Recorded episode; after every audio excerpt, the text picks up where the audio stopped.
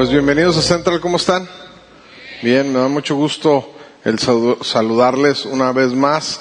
Si es la primera vez que nos acompaña, le damos la bienvenida, esperamos se sienta en casa y a todos aquellos que se, conectan, a través de linkcentral.tv les damos también la bienvenida. Esperamos igualmente se sienta en casa. Y déjeme, eh, le comento algo, hace unas, unas semanas fue mi cumpleaños y déjeme le confieso algo, qué difícil es estar a dieta cuando cumple unos años, ¿verdad? Porque todo el mundo eh, le dice a uno, a ver, pastel, pastel, y bueno, pues uno le sopla la velita, corta el pastel, y pues ni modo no probarlo. Y lo malo es que se come uno una rebanada y después no nada una, es otra rebanada, y luego después es otra rebanada, y luego ya cuando se fija uno ya se comió uno medio pastel, ¿verdad? y es muy difícil eh, estar a dieta, después vienen los remordimientos de, conciencia que no sirven de nada, pues ya se lo comió uno, ¿verdad? Ya que, y sabe que hay personas deportistas, hay personas que, que por naturaleza eh, se levantan en la mañana con mucha energía, se ponen a correr, ¿verdad? Eh, viven su vida de esta manera, y por si no se había dado cuenta, yo no soy una de esas personas. ¿Verdad? A mí sí me cuesta trabajo hacer ejercicio, a mí sí me cuesta trabajo levantarme y pensar en que lo primero que voy a hacer es, hacer ejercicio, pero hay un amigo que tengo que se llama Chava, que, que me tocó bautizarlo el otro día, que por aquí anda, y eh, el día que lo bautizamos, pues obviamente que se moja uno toda la camisa y todo, y luego después de que lo bauticé me dice, oye, este, te noté un poquillo de panza, me dice. Y yo digo, un poquillo, hasta me hizo el paro, ¿no? Un poquillo, la panza cervecera que traigo, pues, si me costó mi trabajo, ¿verdad? Mi, mi buena inversión que le he metido a la panza, ¿no? Pero me dijo, ¿sabes qué? ¿Por qué no te pones a hacer ejercicio y yo te ayudo? Digo, yo, yo, eh, yo entrenaba antes, ¿no? Y me dijo, cómprate una ruedita, ¿verdad? Y te pones a hacer ejercicio, pues ahí voy a comprarme la mentada ruedita y al principio, eh, pues pues 10, 20, ¿verdad? Ahí con la ruedita y, y, este, pues como si nada. Y él me dijo esto, me dijo, ¿sabes qué? Si te duele, entonces quiere decir que el músculo está funcionando. Pues te digo, el primer día no pasaba nada, ¿no? 10, 20, está bien.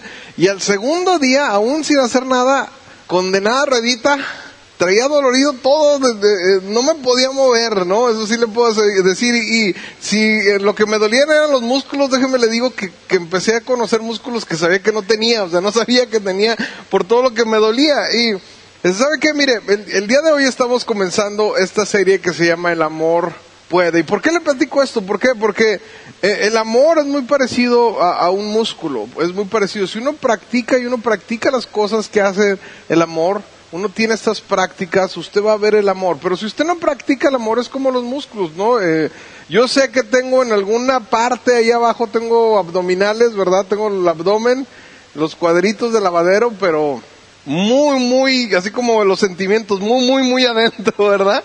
Que están ahí. Y exactamente sabe que así es el amor. Y yo no sé cuál sea su relación el día de hoy, pero yo sé que mucha gente batalla con sus relaciones personales. Mucha gente llega con un montón de broncas, con un montón de, cosas en sus relaciones, ¿no? Y, no encuentran la manera de restaurar su vida. Y una de las cosas que yo le, quiero decir y le quiero comentar es que el amor tiene la posibilidad de restaurar su familia, restaurar sus relaciones. El, amor puede sanar el corazón, el amor puede eh, perdonar, el amor puede literalmente cambiar su mundo y cambiar el mundo alrededor donde vive. Y muchas veces tenemos esta idea que el amor es como algo en el aire, ¿verdad? Es como, como un gas o como una idea, ¿verdad? Que muy peace and love, ¿verdad? Que cuando te llega, pues wow, te llegó y si no te llega, pues no te llega y tan tan, ¿verdad? Entonces tenemos esa idea que el amor se produce de esa manera, ¿no? Y produce sentimientos.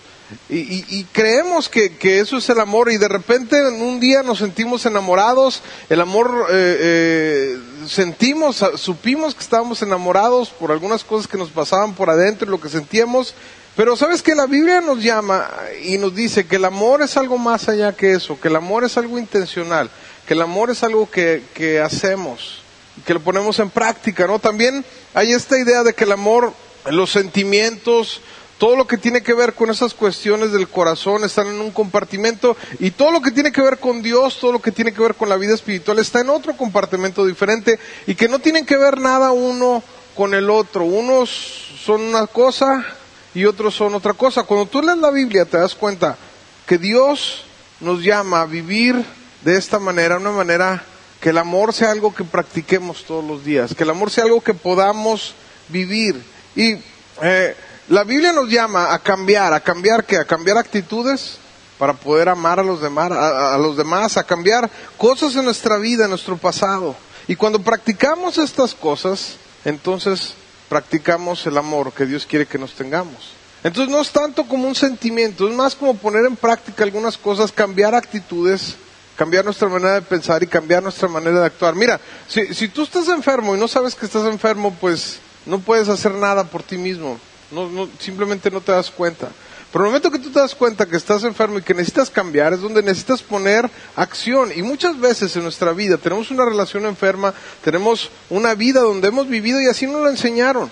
Pero cuando llegamos a la luz de la Biblia y nos damos cuenta de que, pues bueno, algo tiene que cambiar, está en nuestras manos el hacer esos cambios, está en nuestras manos el movernos para bien. Y quizás son detallitos pequeños, son cosas pequeñas que uno tiene que cambiar y que tiene uno que ir dándole como los músculos, todos los días, todos los días, hasta que se vean, hasta que se vea que hicimos algo, ¿verdad? Pero es poco a poco y toma tiempo. Yo quiero que me acompañe, si tiene su Biblia, a, Primera de Corintios 13. Eh, este quizás es uno de los uh, capítulos que si usted compra cualquier, casi cualquier tarjeta de, de, de invitación para, para boda, viene un versículo de este capítulo de la Biblia. ¿Por qué? Porque habla del amor. Y yo te lo quiero leer.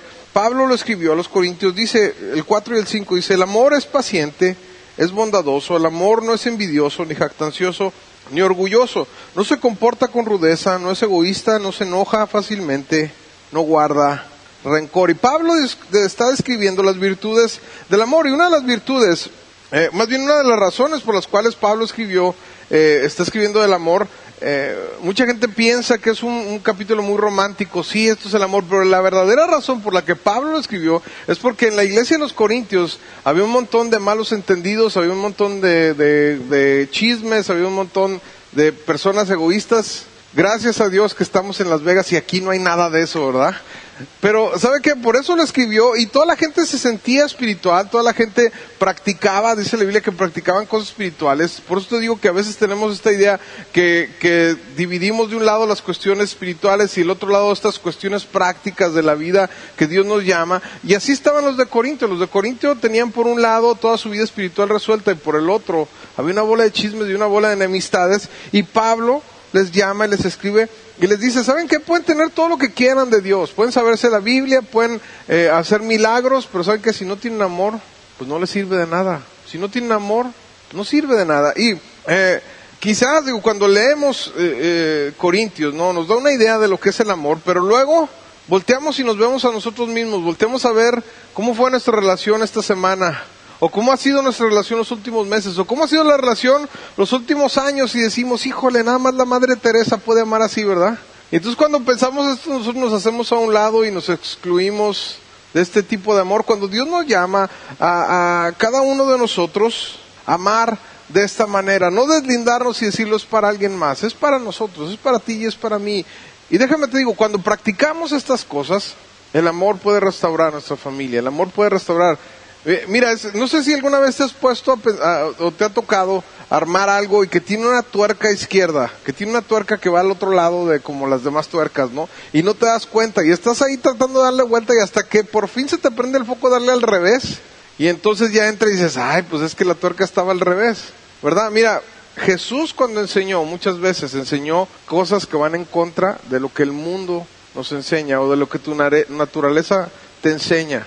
Pero cuando tú las practicas pueden cambiar tu vida, pueden cambiar la vida de, lo, de las cosas y de las personas que te rodean. Ahora, eh, este tipo de amor que Dios nos llama a vivir puede fluir a través de nuestra vida y puede cambiar la vida de nosotros y la de otros. Dios nos invita a practicar su amor, Dios nos invita a cambiar nuestra actitud hacia la vida, Dios nos invita a cambiar nuestro trato con los demás.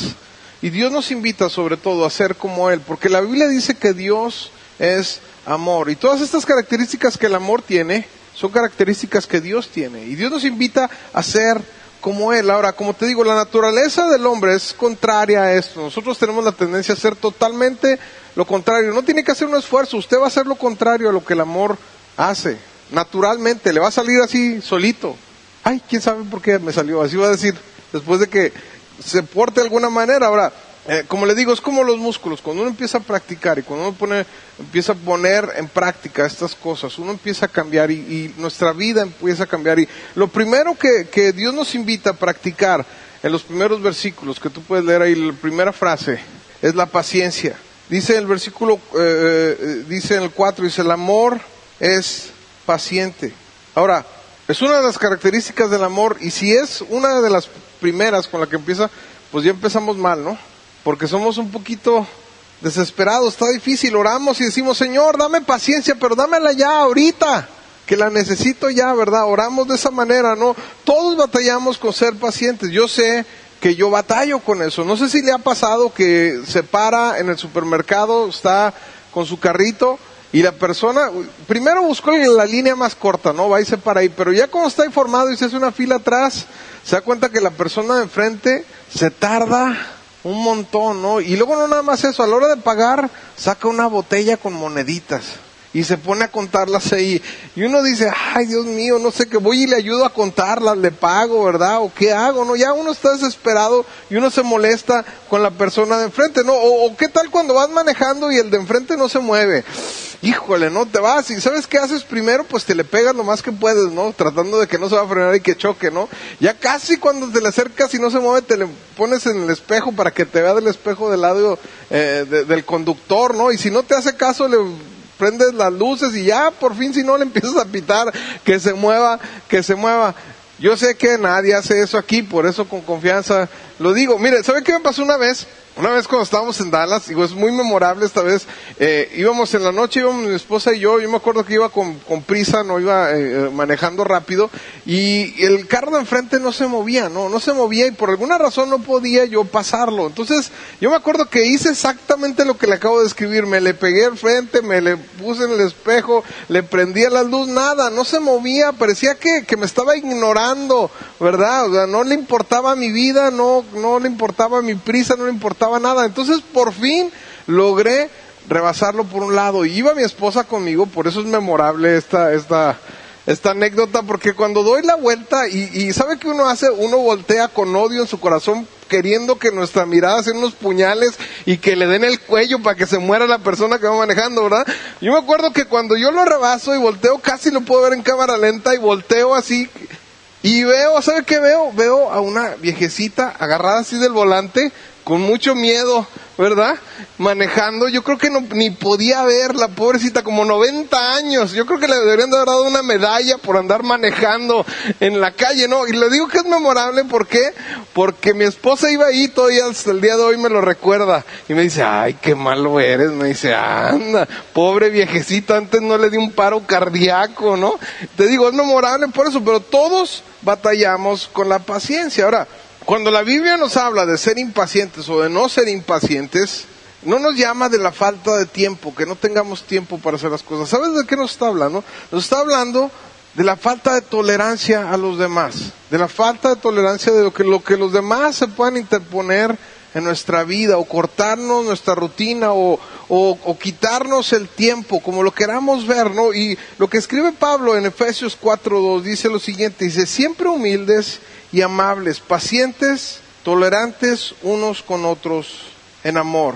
La paciencia básicamente es darle espacio a los demás a que fallen y se equivoquen.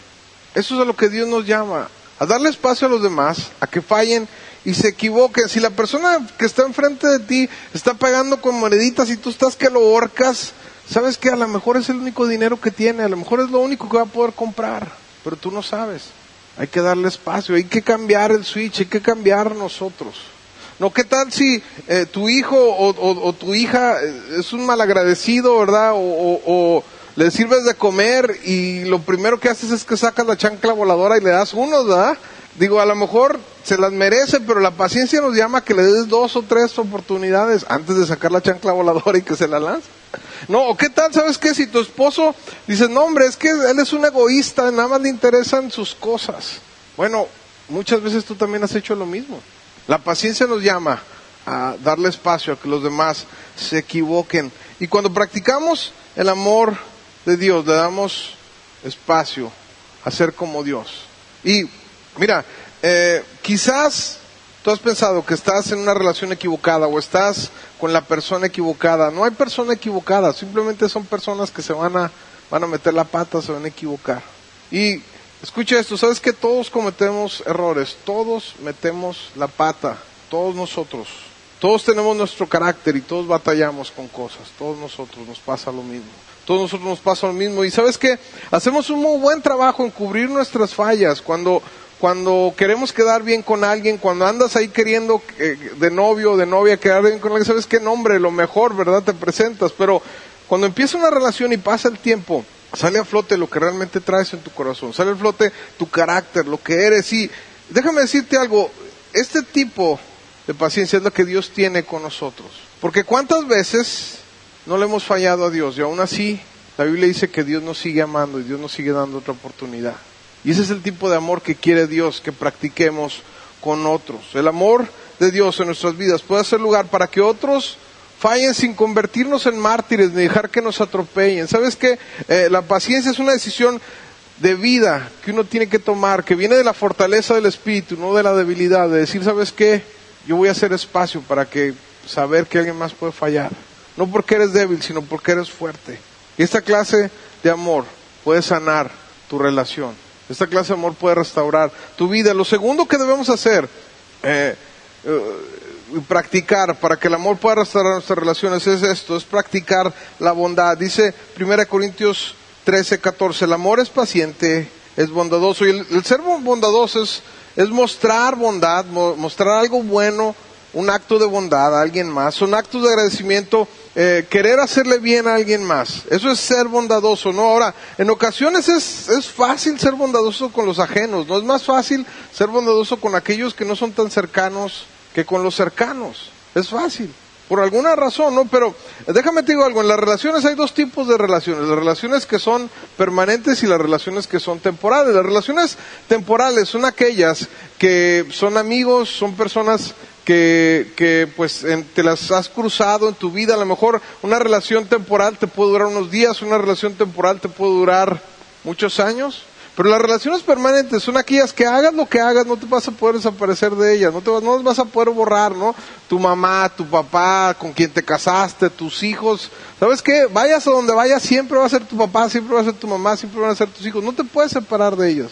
Y muchas veces, nosotros a nuestro caminar, le damos la prioridad a nuestras relaciones temporales, olvidándonos de las relaciones permanentes. Y le damos infinitamente gracias a aquel que nos trató bien, o aquel que le pagamos a tiempo, o aquel que le dimos un tip de más porque nos sirvió bien. Le damos las gracias. Pero quizás por mucho tiempo no le hemos dicho algo bonito a nuestra esposa, o a lo mejor a nuestro esposo no le hemos dicho algo. No le hemos mostrado un acto de bondad, ¿no? O, o ¿cuándo fue la última vez que le regalaste algo a tu esposa sin que se lo fuera su cumpleaños ni que, que se lo mereciera, ¿verdad? ¿Cuándo has hecho eso? ¿Cuándo fue la última vez? Y luego luego se empiezan a codear. ¿Sabes qué? Los mejores actos de bondad son no son a los desconocidos, sino son a los conocidos, son a los cercanos, a la gente que conoces. Ande, pastor, pero es que usted no lo conoce.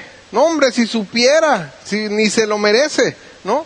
decimos, si supiera lo que me ha hecho, yo te quiero leer Romanos 5.8, dice, pero Dios demuestra su amor por nosotros en esto, que cuando todavía éramos pecadores, Cristo murió por nosotros. Déjame te digo algo, ninguno de nosotros merecíamos la bondad de Dios en nuestra vida. Ninguno de nosotros la merecíamos. Todos somos pecadores. Aún así, Él es bondadoso con nosotros. Mostremos bondad a los cercanos, mostremos bondad a nuestros hijos, a nuestra esposa. Déjame te digo algo, hay demasiada maldad allá afuera como para que todavía lleguen a la casa y exista una ausencia de bondad. Que todavía lleguen a la casa y la chancla voladora los esté esperando, ¿verdad?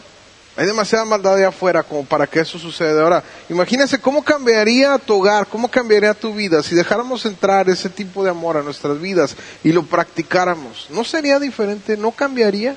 ¿No sanaría la relación, esta clase de amor puede restaurar tu, relación, puede restaurar tu vida. Lo tercero que nos invita a practicar y lo que el amor es, y que puede restaurar nuestra relación es practicar la humildad. Primera Corintios 13, eh, 4 dice, terminando el versículo, el amor es paciente, es bondadoso, el amor no es envidioso, ni jactancioso, ni orgulloso.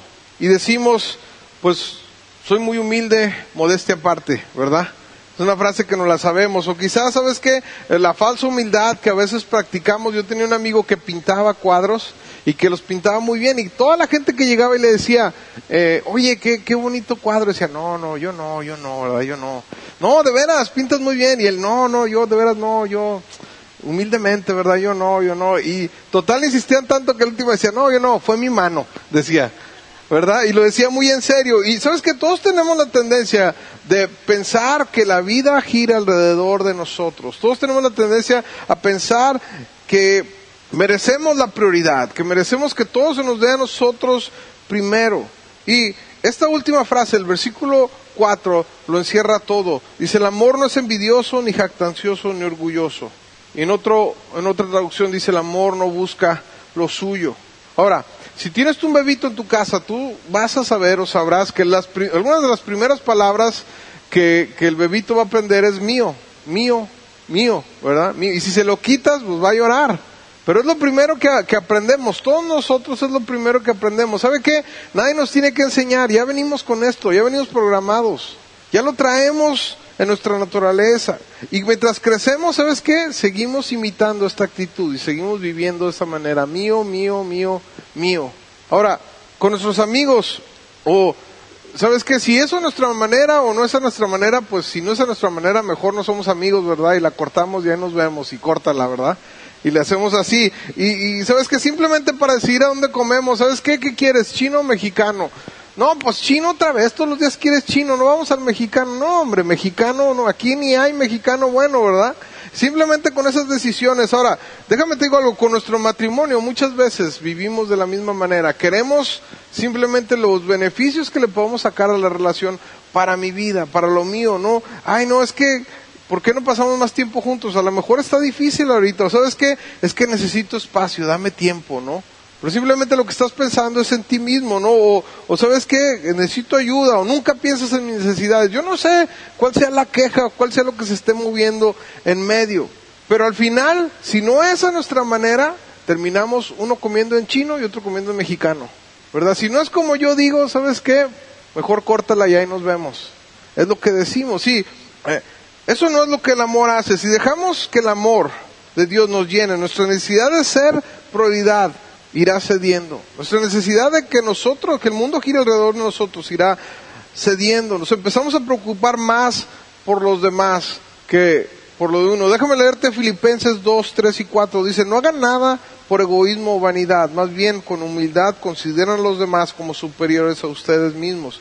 Cada uno debe de velar, no solo por sus propios intereses, sino también por los intereses de los demás. Y cuando estás en una relación, tienes que hacer a un lado tu sentido de prioridad, humillarte a ti mismo y servir a otro.